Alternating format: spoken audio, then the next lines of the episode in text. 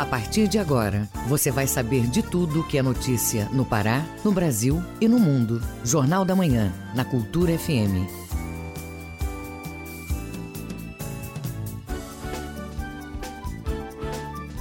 Você está na Cultura FM. Pontualmente em Belém, 7 horas. Bom dia, ouvintes ligados na Cultura FM no Portal Cultura. Hoje, sexta-feira, 5 de junho de 2020. Começa agora o Jornal da Manhã com as principais notícias do Pará, do Brasil e do mundo. A apresentação Marcos Aleixo. Participe do Jornal da Manhã pelo WhatsApp 985639937. Mande mensagens de áudio e informações do trânsito. Repetindo 985639937. Destaques da edição de hoje. Prefeitura de Belém alerta para os riscos de maré alta. Estação das Docas está composto de atendimento para pacientes com sintomas da Covid-19. Universidade Federal do Pará avalia cenário atual da pandemia no estado. Dia Mundial do Meio Ambiente é celebrado hoje. Setor varejista apresenta queda de mais de 30% em abril deste ano. O preço do peixe está mais caro na capital paraense.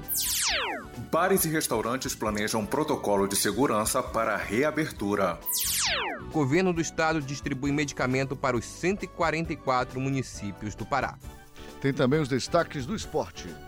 Atletas do Clube All-Star Rodas recebem cestas de alimento no estádio Mangueirão. Bragantino contrata mais três reforços de olho na Série D. E ainda nesta edição, policiais envolvidos em séries de mortes no Guamá em 2009 não serão mais soltos. Polo itinerante passa por municípios do interior paraense. Ministro da Educação presta depoimento em processo onde é acusado de racismo contra chineses. Essas e outras notícias agora no Jornal da Manhã. 7 horas, 1 minuto, 7 e 1 na capital. O Pará é notícia. Em Belém, além dos polos de atendimento aos pacientes com sintomas da Covid-19, a Estação das Docas também está com posto itinerante. Quem confirma e traz informações é o repórter Roberto Apolo. O serviço de atendimento itinerante é voltado para pacientes com sintomas da Covid-19. A iniciativa, que começou no Hospital Abelardo Santos, hoje se estende aos bairros de Belém. Agora, a caravana atende na Estação das Docas, no centro da cidade. A coordenadora da ação itinerante, Alessandra Amaral, fala sobre a expectativa para os atendimentos. A gente acredita que, como a gente está levando cada dia e percebendo que a procura é na média de 100 a 120 atendimentos, acreditamos que aqui deve ser o dobro ou até mais, né? devido a estar no centro, devido ter, saber que aqui tem as ilhas que também precisam ser assistidas, né? Então a gente está com uma expectativa de dobro ou triplo do atendimento. O paciente que precisa de suporte deve levar os documentos de identificação como identidade e CPF, além do comprovante de residência e do cartão do SUS. A coordenadora da ação itinerante, Alessandra Amaral, ainda explica a importância do diagnóstico precoce. Com uma pandemia, tudo é muito novo, nós não saberíamos, junto ao Ministério da Saúde, Organização Mundial de Saúde, como deveria ser tratado. Tiveram vários protocolos iniciais quanto ao atendimento da doença, só que vimos agora que a gente, cuidando inicialmente, a gente consegue evitar que agrave e que chegue até os leitos de UTI. As atividades começam sempre às 8 da manhã, seguindo até às 5 horas da tarde. O complexo fica localizado na Estação das Docas, na área de embarque e desembarque de passageiros. Vão ser disponibilizadas no local consultas médicas, tomografia computadorizada e raio-x. Os medicamentos também serão entregues caso o médico prescreva e o paciente aceite. Roberto Apolo, Rede Cultura de Rádio. Muito bem, vamos ao interior, porque além da capital, a atuação para enfrentar a pandemia do coronavírus se estende aos municípios do interior. Uma das ações é a Policlínica Itinerante, que está em Paragominas e Tailândia. Repórter Felipe Feitosa conta e dá detalhes das informações. Seguem até o fim desta semana os atendimentos da Policlínica Itinerante em Paragominas, no Sudeste Paraense, nona cidade a receber o serviço. Os pacientes que apresentam sintomas leves e moderados da Covid-19 vão receber suporte médico exames e medicamentos. O governador Helder Barbalho diz que as medidas descentralizadas são uma das estratégias para combater a doença nas regiões do estado. É fundamental que nós possamos garantir o atendimento precoce, o diagnóstico, os protocolos de medicamentos no interior.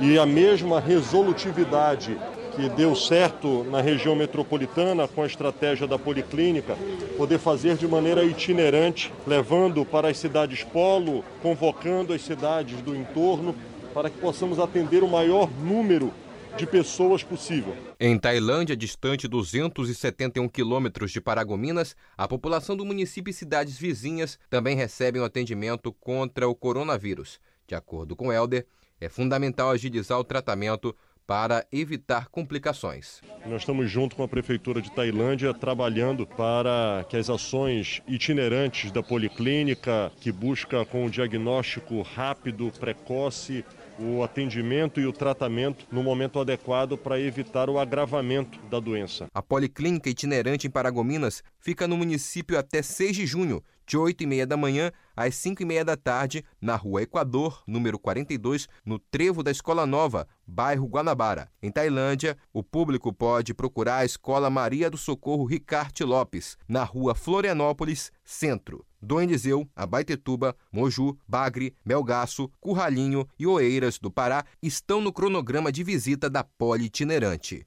Felipe Feitosa, Rede Cultura de Rádio. Todos os municípios paraenses estão contemplados com o quarto lote de distribuição de medicamentos que vão servir para o combate ao coronavírus. A entrega começou nesta quinta. Os detalhes você confere agora com Felipe Feitosa. Na quarta rodada de distribuição de remédios, o governo do Pará cedeu aos 144 municípios do estado 65 mil comprimidos de hidroxicloroquina e mais 227 mil de azitromicina. O governador Helder Barbalho acompanhou o início da entrega. Ele disse que é papel do governo promover condições para que médicos e pacientes decidam sobre qual melhor tratamento seguir. Nós não entramos nessa discussão do que deve ser prescrito ou não pela autoridade médica. Aqui no estado do Pará, o médico é que está no comando, que está na linha de frente.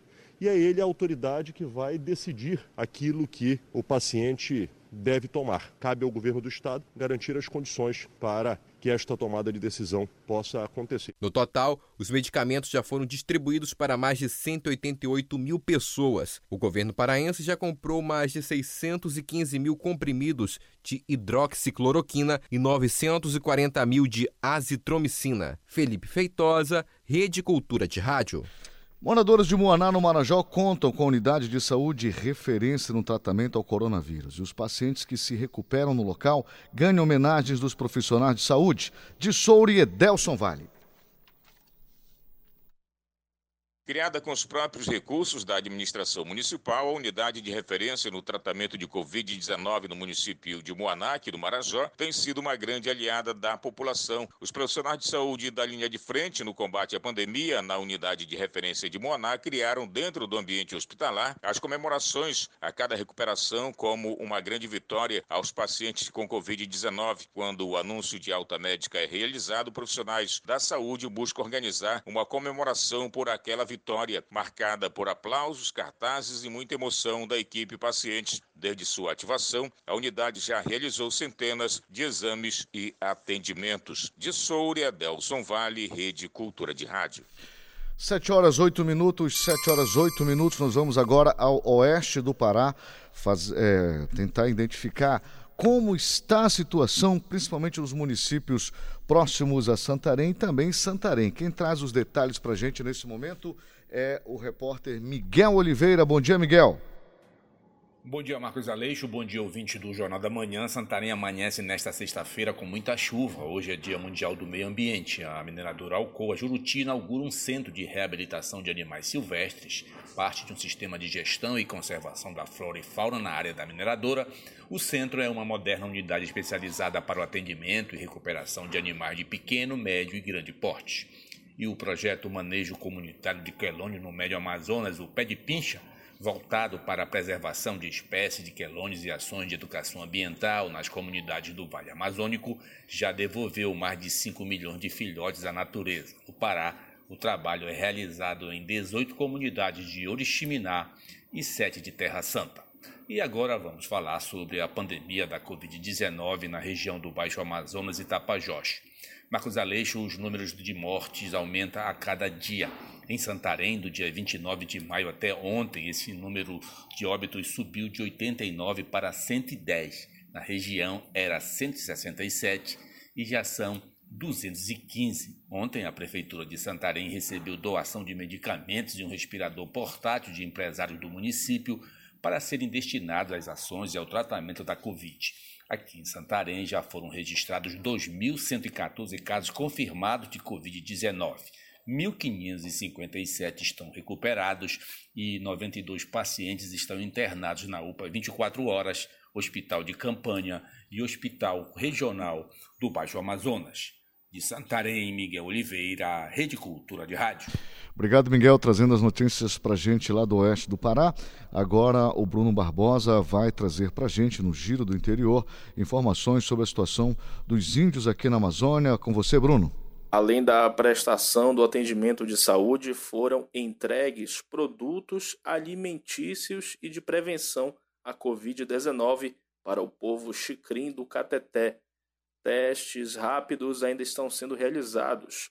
Até o momento, 500 testes foram disponibilizados para as cinco comunidades indígenas: Odjan, Jujecô, Cateté, Pocro e Crimei Além da entrega de cestas básicas para todas as famílias, máscaras e álcool em gel 70 graus foram distribuídos nas aldeias.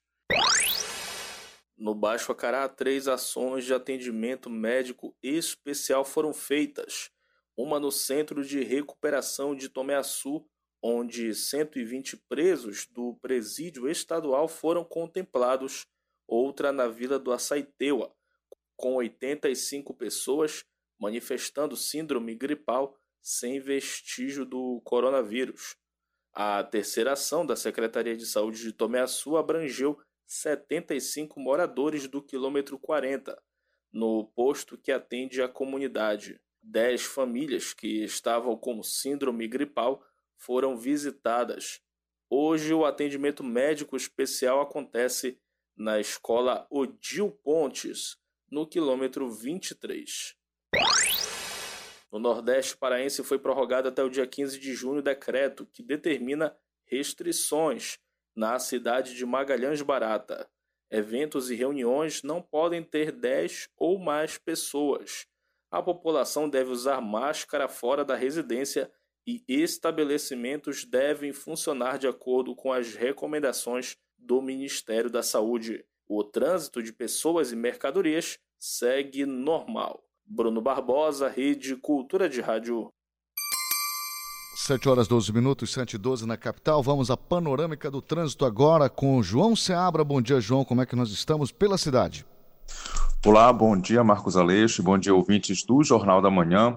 E começamos falando sobre um anúncio que foi feito ontem em relação aos ônibus que vão ali para ver o peso é que o centro comercial tem uma restrição de pelo menos 20 linhas que iriam para o Ver o Peso. Elas serão restritas logo mais a partir de 8 da manhã até as 5 horas da tarde. E esses ônibus, só avisando para as pessoas que estão indo para lá ou trabalhar ou fazer alguma compra, farão desvio na Presidente Vargas, acessando a Gentil.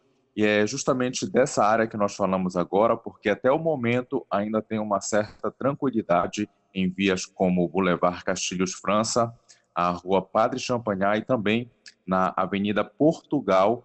Lembrando que realmente a recomendação ainda é que as pessoas só vão para, esse local, para esses locais se realmente for bastante necessário. E de acordo com as câmeras do CIOP, o Centro Integrado de Operações da Segup, já começa uma movimentação na Avenida Almirante Barroso, nas, é, na, ali próximo da Avenida Júlio César, só que nesse momento ainda não tem nenhum ponto de lentidão. Portanto, o, o tráfego está fluindo normalmente no sentido São Brás. Na rodovia BR-316, os dois sentidos, próximo do entroncamento, ainda apresentam fluidez sem estresse, portanto, para os motoristas no início dessa manhã. No bairro do Jurunas, que eh, tem uma grande concentração de pessoas, já tem movimentação e bastante movimentação na Padre, Padre Eutíquio, perto do Porto da Palha, e no bairro do Guamá, trânsito moderado na Bernardo Saião com a José Bonifácio. E lembrando um aviso da CEMOB que hoje no bairro do Umarizal, a rua Diogo Moia passa por certas obras da Cozampa e por isso o trânsito vai ficar mais restrito apenas uma faixa, uma via, portanto vai haver esse estreitamento para os motoristas que vêm da DOCA e esse perímetro é, da Diogo Moia fica entre a passagem Gina e atravessa Almirante Van de Kolk, e a previsão é que a obra seja realizada de 9 da manhã, portanto, logo mais 9 da manhã, até uma hora da tarde. Então, já avisando os motoristas que provavelmente o trânsito vai ficar mais lento nesse trecho da Diogo Moia hoje por causa dessas obras. É com você aí no estúdio, Marcos Aleixo, João Paulo Seabra, para a Rede Cultura de Rádio. 7 horas 15 minutos, 7 e 15 na capital. Ouça a seguir no Jornal da Manhã. Reabertura de bares e restaurantes já tem data marcada e, de acordo com o decreto estadual, é na segunda quinzena deste mês de junho. Não saia daí, voltamos já. Estamos apresentando Jornal da Manhã.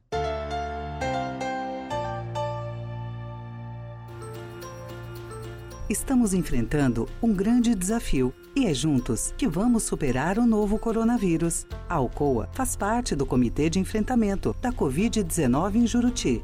Já doou mais de um milhão de reais para a compra de material hospitalar e cestas básicas. Estamos protegendo as pessoas e cuidando da comunidade.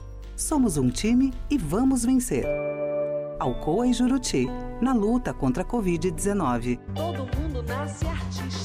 Eliakim Rufino, escritor, cantor, compositor e ativista cultural de Roraima, um dos fundadores do movimento Roraimeira, que busca a identidade e resgate dos elementos da cultura de Roraima, da Amazônia. Dizem que o curral do boi é. Olá, ouvintes da Rádio Cultura de Belém. Eu sou Eliakim Rufino, cantor e compositor de Boa Vista, Roraima, e vou falar sobre a minha carreira musical no programa Brasil Brasileiro, a história e os caminhos caminhos da música. Eliakim Rufino é o convidado do Brasil Brasileiro na Cultura FM, neste sábado, sete da noite.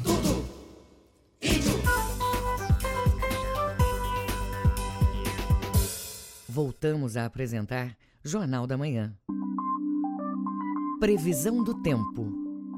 Segundo o Instituto Nacional de Pesquisas Espaciais, o INPE, na mesma região de Belém, nuvens variando pela manhã, com pancadas de chuvas fortes, isoladas e trovoadas à tarde. Mínima de 24, máxima de 33 graus em Benevides na ilha do Marajó e região dos furos de breves, sexta-feira com variação de nuvens pela manhã. À tarde, pancadas de chuvas que podem vir fortes e com trovoadas em pontos isolados da região. Mínima de 25, máxima de 32 graus em São Sebastião da Boa Vista. No nordeste do Pará, amanhã com nebulosidade variável e aumentando.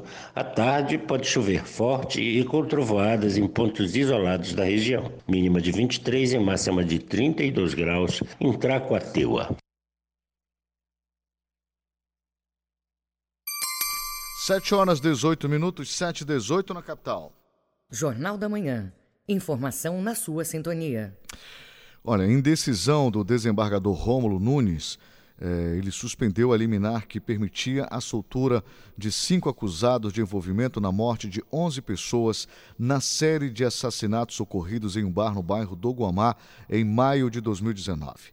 O pedido de retorno à prisão preventiva foi feito pelo Ministério Público do Estado e concedido pela Justiça nesta quinta, horas antes da decisão o governador Helder Barbalho disse que era fundamental que os réus permanecessem presos. A concessão de liberdade havia sido concedida na última segunda-feira, dia 1. Naquele momento, os cinco acusados tiveram prisão preventiva substituída por medidas cautelares, porque, de acordo com a Justiça, a fase de instauração processual estava completa. Um primeiro habeas corpus já havia sido negado em fevereiro. A defesa afirma que vai recorrer da decisão. Jornal da Manhã. Você é o primeiro a saber. A reabertura de bares e restaurantes já tem data marcada e, de acordo com o decreto estadual, é na segunda quinzena deste mês de junho. Por enquanto, os estabelecimentos se preparam com protocolos de segurança elaborados pelo Ministério do Turismo. Reportagem de João Seabra. A expectativa do setor de bares e restaurantes é retomar as atividades para correr atrás do prejuízo, ao mesmo tempo tentando evitar uma segunda onda de contágio da Covid-19. Anderson Moura, administrador do espaço Apoena, no bairro de Fátima, em Belém, fala sobre o retorno das atividades. Estamos esperançosos sim com a reabertura das nossas atividades, já que a gente não conseguiu acessar nenhum dos empréstimos emergenciais disponibilizados pelo governo governo federal e estadual. E a volta das atividades ela é necessária para garantir o nosso sustento, o sustento dos nossos colaboradores, o sustento dos artistas que dependem também do nosso espaço e a gente conseguir manter o trabalho de fomento à cultura, agora, claro, com todos os cuidados necessários. No Brasil, os segmentos de bares e restaurantes são responsáveis por manterem milhares de postos de trabalho. Mas após três meses fechados, muita coisa mudou, como afirma Fernando Soares representante do Sindicato de Hotéis, Bares, Restaurantes e Similares do Estado do Pará todos eles, para atendimento ao público, estão fechados, né? Só estão alguns trabalhando com delivery ou nas plataformas digitais ou alguns, algumas empresas que não tinham esse serviço ou se inseriram nas plataformas digitais ou criaram seus próprios serviços de delivery, né? É para fins de tentar angariar algum valor até para pagamento, fazer frente a despesas, tipo aluguel, luz. É um número difícil a nível de estado do Pará. Embora os fechamentos e as falências constantes durante a pandemia não permitam chegar ao número exato de estabelecimentos, a estimativa é que haja 5 mil empresas do ramo no estado do Pará. Fernando Soares, representante do Sindicato de Hotéis, Bares restaurantes e similares do estado do Pará, dá mais detalhes sobre o protocolo que os estabelecimentos deverão seguir. Onde contempla algumas medidas para, por exemplo, restaurantes aquilos ou empresas que trabalhem com buffet, por exemplo, que só funcionários manipulem os instrumentos para servir as pessoas, álcool gel, espaçamento entre, entre as mesas de dois metros cada um, mesas de quatro lugares separados, né? Evidentemente, né? E eu sei que se possa juntar as mesas, né? Enfim, a reabertura gradual de bares e restaurantes na zona de risco médio para contaminação pela Covid-19 faz parte do projeto Retoma Pará do governo do estado. João Paulo Seabra, Rede Cultura de Rádio. Repórter Cultura. Muito bem, nós vamos acionar a nossa repórter Joana Mello, que traz dois assuntos para a gente. Primeiro, sobre a questão do, da restrição ao transporte público na área do Ver o Peso e também campanha que vai doar alimentos e vai promover o combate à violência contra o idoso. Bom dia, Joana Mello. Bom dia, Marcos Aleixo e ouvintes Jornal da Manhã. Isso mesmo, só complementando as linhas que vão sofrer né, essa alteração aí no acesso ao centro comercial de Belém, as linhas que seguem pelo Ver Peso. Então, para quem ficou atento aí no informe do João Paulo Seabra, se liga aí, porque as linhas que por enquanto não vão, não vão mais poder acessar o centro comercial de Belém pelo Ver Peso são CDP, Providência, Tanudos, Pratinha, Bengui, Satélite, Tenoné, Tapanã, Iquaraci, Paracuri, Conjunto Eduardo Angelim, Canarinho Tapajós, Marambaia, Jaderlândia, Jardim Sideral, Tapajós, Conjunto Maguari, Sacramento Maitá, Guamá Maguari, Estivadores. Já a linha do Marex e Presidente Vargas seguirá no Boulevard Castilhos França. E também tem alteração aí ou melhor, seguem o, o, o, itinerário normal as linhas que trafegam pela Cidade Velha e Avenida 16 de Novembro até a Praça Amazonas, né? Elas serão mantidas, assim como algumas poucas linhas que trafegam pela Tamandaré para não desabastecer em especial quem reside no, no local. Além do desvio nas linhas de ônibus, a CEMOB manterá os bloqueios de trânsito nas ruas 13 de Maio, Manuel Barata 15 de novembro, Frutuoso Guimarães, para não permitir o tráfego de veículos na área do centro comercial.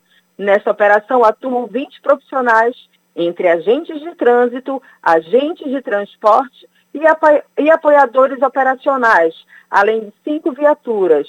E só lembrando que a partir desta sexta-feira, as lojas no centro comercial abrem de 8 horas da manhã até as 4 horas da tarde. Certo, Marcos Aleixo? Agora, sobre uh, uma campanha, é, eu destaco aqui uma campanha que quer doar alimentos e promover o combate da violência contra o idoso, Marcos Aleixo. Durante todo este mês de junho, a Delegacia de Proteção ao Idoso promove campanha de conscientização pelo combate à violência contra pessoas acima de 60 anos. Então, no próximo dia 10, ocorre um dos primeiros desdobramentos da ação, a doação de alimentos arrecadados para o asilo João de Deus, em Marituba, e região metropolitana de Belém. A preocupação principal é orientar sobre os direitos e consequências é, é, decorrentes da violência das garantias, e das garantias dos idosos. Da, você pode também né, ajudar doando alimentos e também, se souber de algum caso de violência, pode também é, buscar a Delegacia de Proteção ao Idoso, né? que está sendo, é, que o atendimento está sendo feito via internet, no endereço eletrônico da, da, da Delegacia de Proteção, tá bom? É só entrar no, no site é, e enviar, né, evidentemente, a sua denúncia ou a, assinalar que você quer aí, né, participar da campanha, tá certo? Também tem um número para fazer denúncia, que é 181 ou o número 100, que funciona 24 horas. Marcos, eu volto com vocês aí. Joana Melo para a Rede Cultura de Rádio. Muito bem, só reforçando então qualquer denúncia que você que sabe, no caso, a situação do idoso, tem aí informações, não seja conivente. Use esses números, Disque 100 e 181 para denunciar. 7 horas 26 minutos, 7 e 26 na capital. Jornal da Manhã. Você é o primeiro a saber. Prefeitura de Belém faz alerta para os riscos da maré alta. O fenômeno pode ocasionar alagamentos na capital e nos distritos de Mosqueiro, Oteiro e Ilhas da Capital. Detalhes com Tamires Nicolau. Os riscos de maré alta são considerados altos para índices a partir de 3 metros e altíssimos para índices acima de 3 metros e meio quando coincidem com chuvas fortes. A coordenadora da Defesa Civil Municipal, Carol Rezende, explica o período de maré alta para Belém, distritos e ilhas. O período de maré alta para Belém até segunda, dia 8. O alerta que a gente fez, a gente fez até domingo, mas a gente gente ainda tem um índice moderado, mas que se coincidir com chuva, ocasiona alagamentos e transbordo na segunda-feira. Para ilhas, no caso Mosqueiro, Coraci, Roteiro, Cotijuba, a gente tem dois períodos longos. A gente tem até o dia 10, quarta-feira, o primeiro período, e o segundo período vai do dia 19 de junho até o dia 26. Nas ilhas, a gente sempre tem dois períodos ou mais. A Defesa Civil e a Guarda Municipal, assim como os agentes distritais, atuam no monitoramento para a prevenção de acidentes que podem ser ocasionados por enchentes. A coordenadora da Defesa Civil, Carol Rezende, faz um alerta à população. A gente sempre pede que a população fique dentro de casa, que evite transitar nas áreas que sabe que os alagamentos e os transbordos de canais são inevitáveis. A questão também de se evitar acidentes próximos dessas áreas mais baixas, a gente está conseguindo conter. Até o momento, nenhum transbordo ou algum alagamento considerados de risco foram registrados. Até segunda-feira, o risco altíssimo de maré alta vai ocorrer no final da manhã e no final da noite. Tamires Nicolau, Rede Cultura de Rádio. Muito bem, nós recebemos aqui uh, algumas, alguns telefones do WhatsApp, o nosso WhatsApp 985639937, não é? Você que mandou aqui querendo saber detalhes sobre a reabertura do comércio e de shoppings e também a questão do salão de beleza. Muito bem, o, a Prefeitura de Belém ontem, eh, depois de ter feito as análises, inclusive as informações já estavam disponíveis antes pela CESPA sobre a situação de leitos aqui na capital, não é? O Belberto Bertramo já tinha informado, a SESMA já tinha acesso a isso. Mesmo assim, ontem em reunião ficou decidido o seguinte para você que quer saber como vai ser este funcionamento de reabertura, no caso, a reabertura do shopping e também salão de beleza. O seguinte, os shoppings podem funcionar das 12, segundo o acordo, não é? Das 12 no caso meio-dia, às 8 da noite, certo? E os salões de beleza de 9 da manhã às 8 da noite, tá certo? Mas são medidas que são adotadas também aos poucos da flexibilização para esta abertura, certo? Para que você é, possa ter acesso a esses locais. Então é importante você acompanhar as informações para que você talvez não é, vá a um, a um, desses locais ou shopping, um salão de beleza e tenha é, talvez encontrando aí as portas fechadas. Lembrando que o Estado informou a Prefeitura, e por isso essa decisão, de que a Belém atingiu taxa de ocupação na última terça-feira de 81,51% das unidades de terapia intensiva e UTIs e 54,56% de leitos clínicos. E a Prefeitura sempre tem acesso a essas informações todos os dias, de hora em hora. 7 horas 30 minutos, 7h30 na capital. Ouça a seguir no Jornal da Manhã. Todos os detalhes e informações do esporte para você. Não toque no seu rádio. Voltamos já. Estamos apresentando Jornal da Manhã. ZYD 233, 93,7 MHz. Rádio Cultura FM. Uma emissora da Rede Cultura de Comunicação. Fundação Paraense de Rádio Difusão. Rua dos Pariquis, 3318. Base operacional Avenida Almirante Barroso, 735, Belém, Pará, Amazônia, Brasil. Voltamos a apresentar Jornal da Manhã. Tábuas de Marés. Segundo o Instituto Nacional de Pesquisas Espaciais, o INPE, em Salinas, Marudá e Algodual, a maré está vazando e atinge o seu nível mais baixo às 10 para as 8 da manhã. A maré cheia acontece às 2h20 da tarde. Na Ilha de Mosqueira, a maré está enchendo e atinge a pré-mar às 10h20 da manhã. Baixa mar às 15 para as 6 da tarde. No Porto de Belém, a maré está enchendo e atinge a pré-mar às 15 para as 11 da manhã. A maré baixa vai acontecer às 6 e 5 da noite. No porto de Vila do Conde, em Barcarena, a maré está enchendo e atinge seu nível mais alto às 11 e 10 da manhã. A maré baixa acontece às 7 horas da noite. No Trapiche de Breves, na ilha do Marajó, a maré está vazando e atinge a baixa mar às 20 para a 1 da tarde. A maré cheia acontece às 5 para as 6 da noite. 7 horas 32 minutos, 7 e 32 na capital. Esporte. Muito bem, antes de chamarmos o esporte, só reforçando, tá? A reabertura de Shopping Salão de Beleza está programada para este sábado, dia 6, tá bom? Agora sim, todos os detalhes e informações sobre o futebol e o esporte amador com Manuel Alves.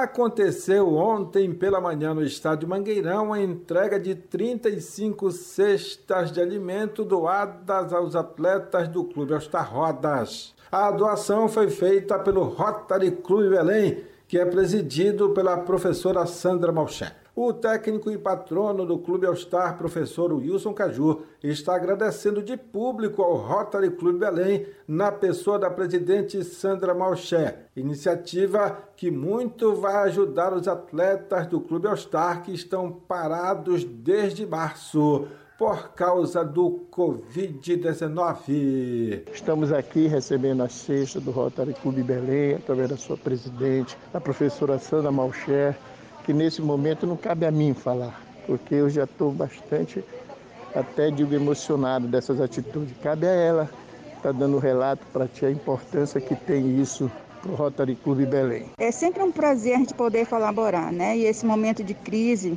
do Covid-19, nós temos, dentro do possível, tentado auxiliar, principalmente quem busca por esse apoio é, o All Star Rodas, nós sabemos que é uma equipe feminina, é base no basquete de cadeira de rodas. Então, tanto os rotarianos como amigos de rotarianos se cotizaram e buscaram é, ajudá-los com essa cesta. Nós sabemos que é pouco para quem tem, né? mas para quem não tem, é muito. Então, é sempre um prazer a gente poder ajudar.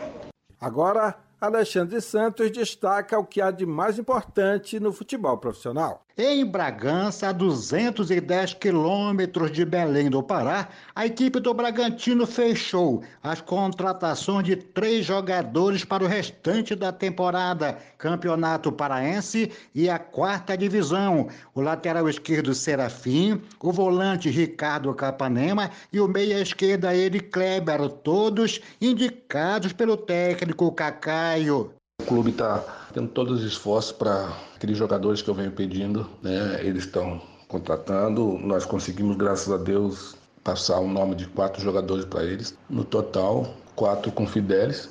Fidelis é um jogador que está retornando, querendo ajudar muito e a gente conta como reforço, até porque do tempo que eu estou em Bragança ele não atuou, agora que ele está voltando, que ele vai atuar comigo. E os outros jogadores né, que nós pedimos, que é o caso do Serafim, que é um lateral direito, nós com a saída do Michel, nós precisávamos um lateral direito. Conseguimos contratar o Serafim, que é um jogador já conhecido pelo torcedor bragantino, um jogador de muita força, um jogador que vai nos ajudar bastante.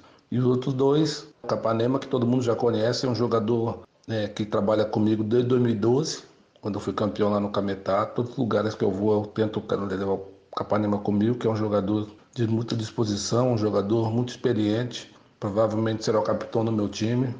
É um jogador que vai nos ajudar bastante. E o Ed Kleber, um jogador que trabalhou comigo no Remo, um meia diferenciado, que entra na área, chuta bem de fora da área.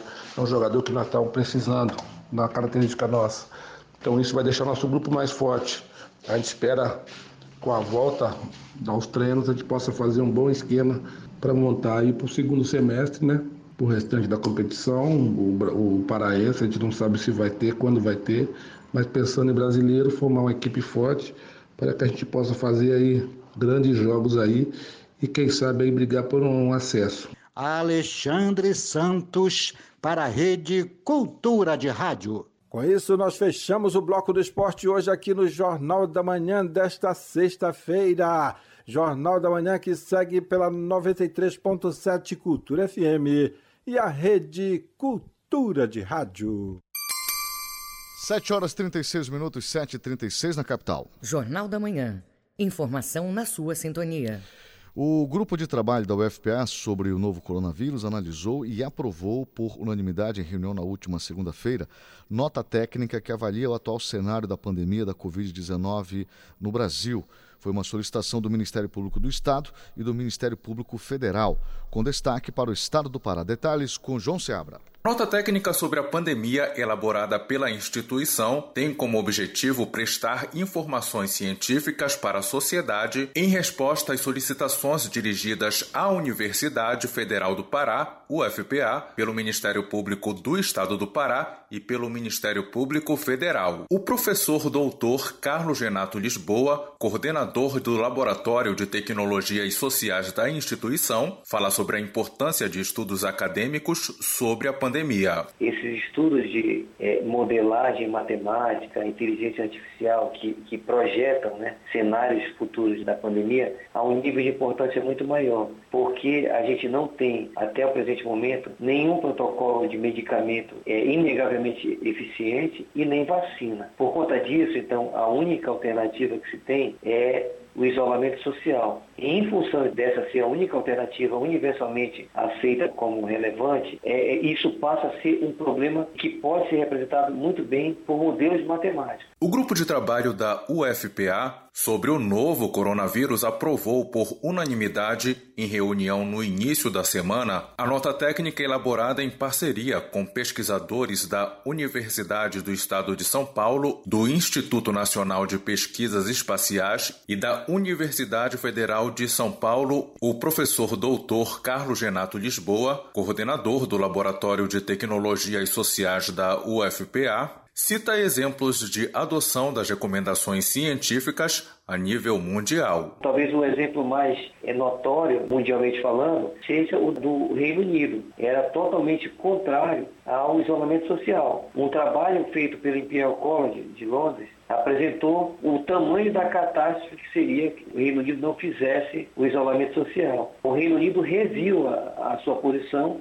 e adotou o isolamento social como a estratégia mais prioritária a ser tomada. A nota técnica representa o posicionamento oficial da instituição. O documento pode ser acessado em portal.ufpa.br. João Paulo Seabra, Rede Cultura de Rádio. O Mundo é Notícia. Vamos agora ao Giro Internacional com Felipe Feitosa. A prefeita de Washington, Muriel Bowser, anunciou nesta quinta o fim do toque de recolher em vigor desde o último domingo, após não ter ocorrido prisões na noite de quarta durante os protestos pacíficos na capital dos Estados Unidos, por conta de violência policial contra a morte de George Floyd, que estava sob custódia na semana passada. A capital americana viveu uma noite tensa de saques e tumultos no último domingo, e os manifestantes concentrados em frente à Casa Branca no dia seguinte foram contidos pelas forças de segurança com gás lacrimogênio. O presidente norte-americano Donald Trump ameaçou enviar tropas militares para a cidade. Os manifestantes, no entanto, continuaram os protestos e desafiaram autoridades. Nos últimos dias, o perímetro de segurança da Casa Branca foi ampliado e a residência presidencial foi reforçada com cercas altas. Informações da agência F. O Banco Central Europeu superou as expectativas e aprovou uma expansão maior do que esperada em seu programa de emergência para minimizar os efeitos da Covid-19 e aumentou de 600 bilhões para 1 trilhão 350 bilhões de euros, ou quase 8 trilhões de reais. O novo estímulo vai ser acrescentado aos esforços dos governos europeus e ações similares adotadas por outros bancos centrais, como o Federal Reserve dos Estados Unidos, Banco da Inglaterra, Banco do Japão e outros países. O BCE, responsável por 19 nações da zona do euro, também vai ampliar seu programa de estímulo financeiro até junho do próximo ano, em vez do prazo anterior que se encerrava no final de 2020. O Banco Europeu prevê uma retração econômica de 8,7% este ano na zona do euro e recuperação de 5,2% em 2021 e 3,3% em 2022. Informações da Deutsche Welle. Felipe Feitosa, Rede Cultura de Rádio. Principais espécies de pescados consumidas pelos paraenses nos supermercados e feiras da região metropolitana de Belém estão mais caras no mês de maio. Destaque para a dourada, com elevação de 13%. Marcelo Alencar tem o levantamento.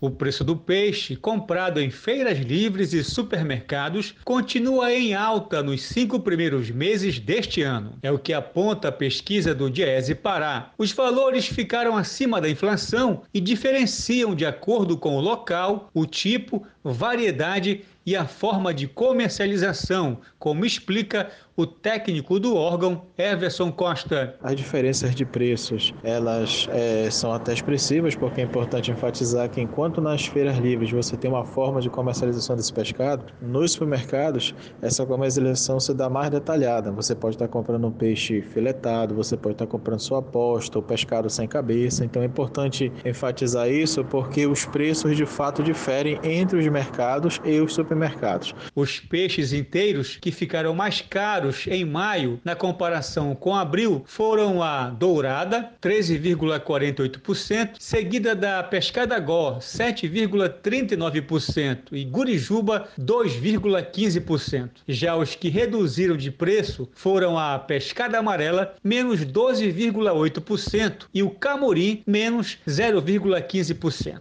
A única redução do peixe comercializado em posta foi verificada na pescada amarela, menos 13,11%. Os dados mostram que os valores praticados em maio foram maiores em relação aos cinco primeiros meses do ano comparados, conforme destaca Everson Costa. Com base nos dados do mês de maio, que o pescado apresentou, pelo menos na maioria do que nós pesquisamos, preços mais altos do que aqueles comparados em relação ao mês de abril. Na prática, a gente percebe que os aumentos não foram generalizados, mas variaram bem mais do que a inflação no mesmo período. O estudo do Diese mostra ainda que o filé de filhote 18,25%, seguido do filé de pescada amarela sem pele, 11,2%, e filé de dourada, 7,55%, são os que ficaram mais caros. A pescada amarela sem cabeça teve alta de 11,73% entre janeiro e maio.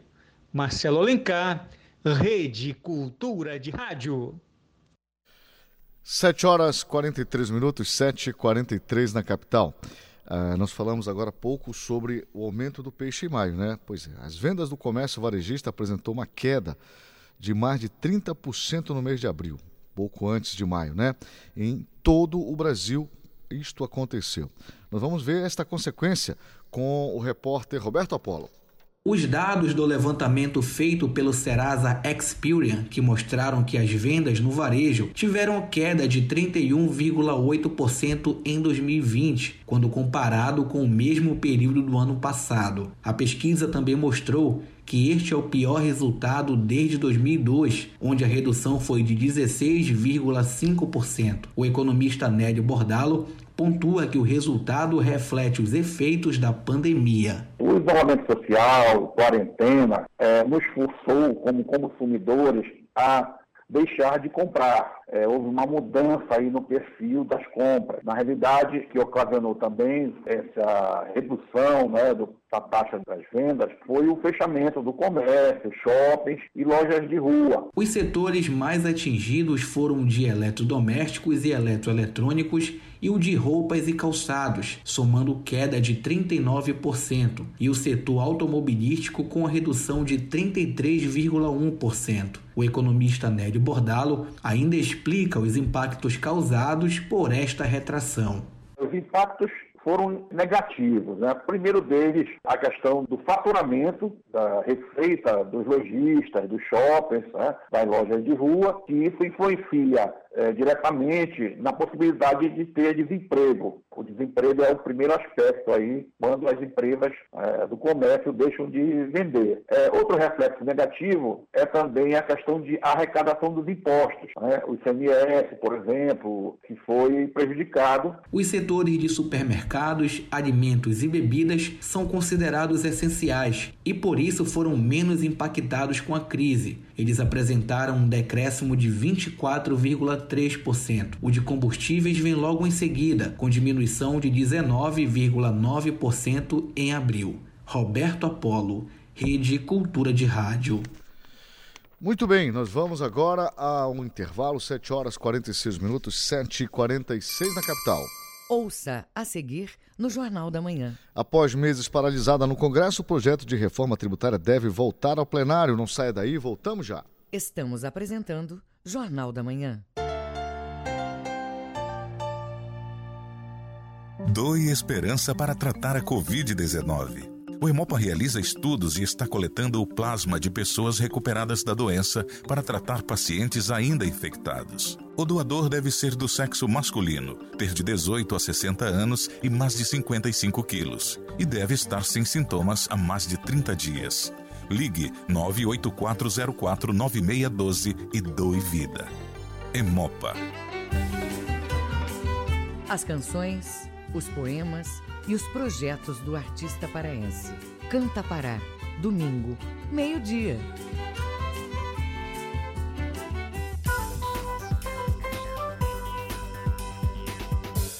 Voltamos a apresentar Jornal da Manhã. Previsão do tempo. Segundo o Instituto Nacional de Pesquisas Espaciais, o INPE, no sudeste do Pará, sexta-feira de céu parcialmente nublado e há poucas possibilidades de chuva, mínima de 23 e máxima de 24 graus em Brejo Grande do Araguaia. No sudoeste do estado, nuvens variando com aumento de intensidade pela manhã. À tarde pode chover forte e com trovoadas em pontos isolados. Mínima de 23 e máxima de 32 graus em Medicilândia. No Baixo Amazonas e Calha Norte, céu parcialmente nublado com poucas possibilidades de chuva. Mínima de 24, máxima de 32 graus em Placas. 7 horas 48 minutos, 7h48 na capital os números da economia. Muito bem, nós vamos agora à informação, não é? Detalhes com o indicador econômico, é isso que nós vamos agora com o Cláudio Lobato trazendo para gente esses detalhes, esses números para gente aqui. Muito bem. Antes do Cláudio Lobato, a gente vai trazer aqui que após meses paralisada no Congresso, o projeto de reforma tributária deve voltar ao plenário ainda este mês, não é? O presidente do Congresso, deputado Rodrigo Maia, entende que a proposta deve passar por reajuste de Brasília. O repórter Lucas Leon, da Rádio Agência Nacional, tem as informações. A reforma tributária, que era a principal pauta do Congresso Nacional antes da pandemia do novo coronavírus, deve voltar a ser debatida em julho, segundo o presidente da Câmara, o deputado federal Rodrigo Maia. Deputados e senadores já se articulam para voltar a discutir o tema, que foi interrompido por causa da crise sanitária. Maia defendeu ainda que se faça um novo refis, programa de refinanciamento de dívidas junto à reforma tributária para dar fôlego às empresas impactadas pela Covid-19. Fazer uma grande discussão da questão da reforma tributária e, dentro dela, discutir um último refis, dar uma solução para todos aqueles que ficaram sem condição de pagar os seus impostos e, ao mesmo tempo, aprovar um novo sistema tributário. Maia reconheceu que o refis é um mecanismo ruim, porque, segundo ele, sinaliza que se pode não pagar impostos para depois refinanciar os débitos. Mas, no contexto de uma pandemia, um programa de refinanciamento seria justificável, segundo o presidente da Câmara. Maia também pediu ao governo que mande uma posição oficial sobre uma possível prorrogação do auxílio emergencial para trabalhadores autônomos e informais, inicialmente previsto para durar três meses. O governo encaminha a matéria ao parlamento para que a gente possa fazer o debate. Se dependesse dos parlamentares, do que eu estou ouvindo, você teria pelo menos mais duas ou três parcelas no mesmo valor de 600. Mas tem um impacto. Ninguém está negando o impacto. Se há um impacto grande, vamos tentar construir soluções para que possa fazer a manutenção do valor de 600 reais, pelo menos por mais 60 dias. De acordo com notícias veiculadas na imprensa, o governo estuda uma prorrogação do auxílio, mas com valores menores. Por exemplo, duas parcelas de 300 reais em vez de 600 reais como é hoje. Em audiência pública no Congresso na semana passada, o secretário de Fazenda do governo federal, Valderi Rodrigues, disse que o programa é caro e, ao ser questionado pelos parlamentares, não descartou reduzir o valor para 200 reais. Da Rádio Nacional em Brasília, Lucas Por Deus Leão.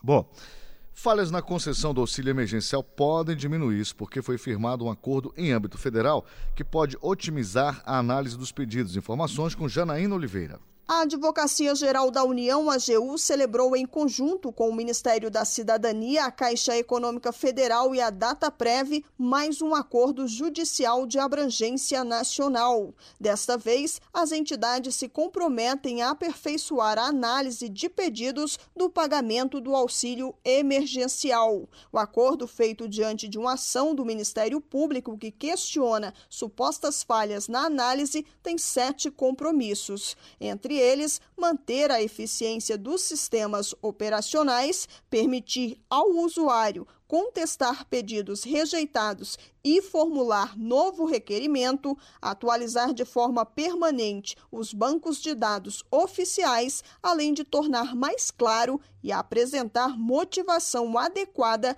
quando indeferir o pedido. Na semana passada, o governo federal já havia assumido, em outro acordo, o compromisso de concluir a análise de pedidos do auxílio emergencial em até 20 dias corridos. Agência Rádio Web de Brasília, Janaína Oliveira. Agora sim, vamos lá com indicadores econômicos. Com ele, Cláudio Lobato. O Ibovespa, o principal índice da Bolsa Brasileira, fechou o pregão desta quinta-feira em alta de 0,89% aos 93.828 pontos.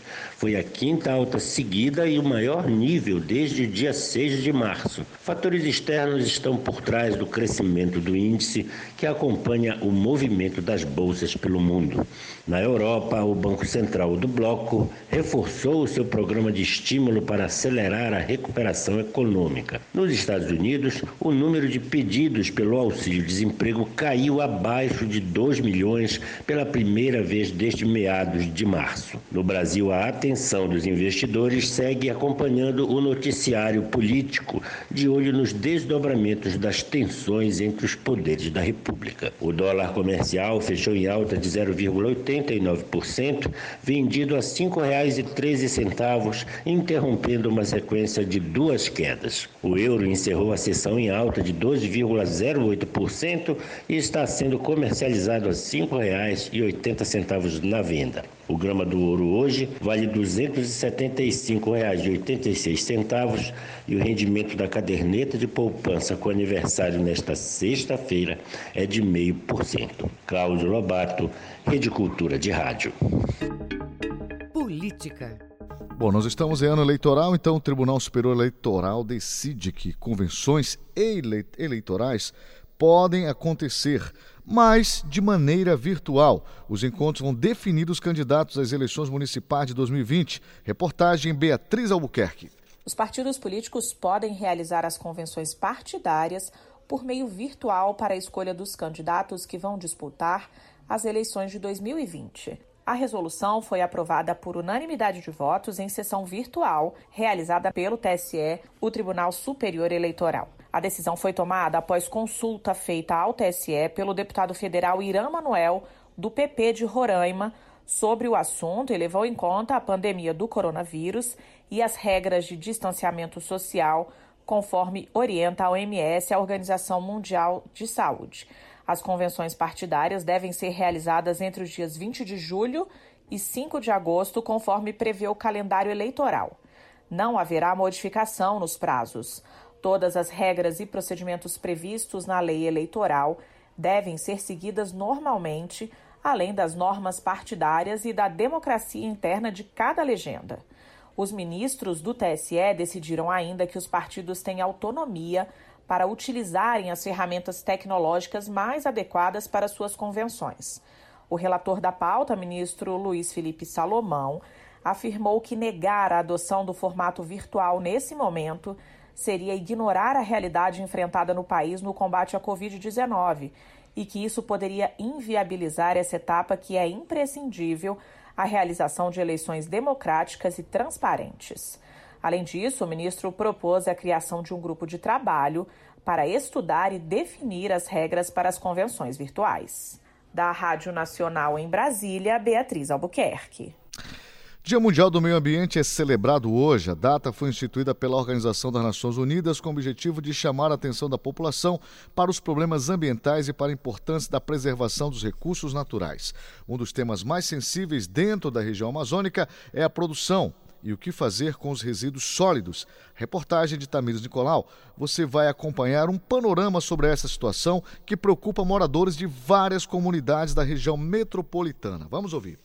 De acordo com a Política Nacional de Resíduos Sólidos, a destinação adequada dos componentes deve gerar reciclagem, compostagem, a recuperação e o aproveitamento dos resíduos. As normas buscam evitar a contaminação do meio ambiente e a disseminação de doenças. Em relação à reciclagem, a coleta seletiva é um fator importante. Com a separação de objetos como vidro, plástico, papel e metal, os produtos são reutilizados. A professora de Engenharia Sanitária e Ambiental, Belém Luxink, explica a destinação correta dos resíduos. O que tem que ir para um aterro sanitário é o rejeito, não é toda a demanda dos resíduos sólidos, e sim o rejeito. Então, um exemplo, vamos dizer que se tem uma geração de resíduos sólidos de 100 toneladas dia. Não são essas 100 toneladas a dia que tem que ir para o aterro sanitário. Você você vai daí, através de instrumentos ambientais, entre eles coleta seletiva, sustentabilidade, para que se possa fazer a redução, reutilização e reciclagem. E aí essas 100 toneladas dias elas vão diminuir. E é justamente essa diminuição, ou seja, esse rejeito que tem que ir para o aterro sanitário. Em Marituba, o aterro sanitário deve parar de receber os resíduos produzidos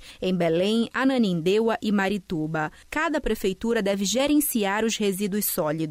A professora Maria Cardoso, moradora do quilombo Abacatal, comenta os impactos causados pelo aterro. As pessoas já têm medo de tomar banho no igarapé. Os peixes, a gente não sabe se não estão contaminados com chorume. É, ainda não é visível como nos rios do igarapé próximo ao Santana do Aurá, que eram visíveis, né? A, a espuma, a morte dos peixes. Na comunidade ainda não foi possível ver isso, mas acreditamos que a água já foi contaminada sim por chorume. O aterro de Marituba funciona desde 2015, após a desativação do lixão do Aurá. O local recebe mais de 1.200 toneladas de lixo por dia. Com o fechamento do aterro no próximo ano, o município vai adotar a coleta seletiva e o tratamento mecânico e biológico do lixo. O prefeito de Marituba, Mário Filho, explica os procedimentos.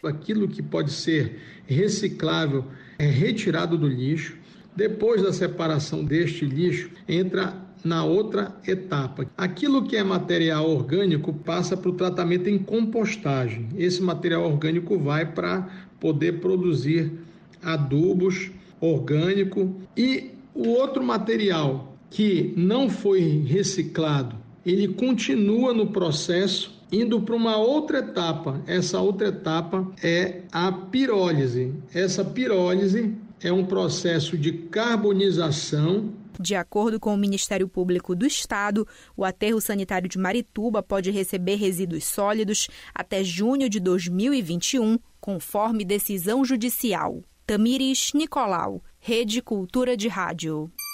7 horas e 59 minutos, 7h59 na capital. Termina aqui o Jornal da Manhã desta sexta, 5 de junho de 2020. A apresentação Marcos Aleixo. Se você perdeu essa ou outras edições do Jornal da Manhã, acesse a conta do Jornalismo Cultura no castbox.fm. Outras notícias você confere a qualquer momento na nossa programação.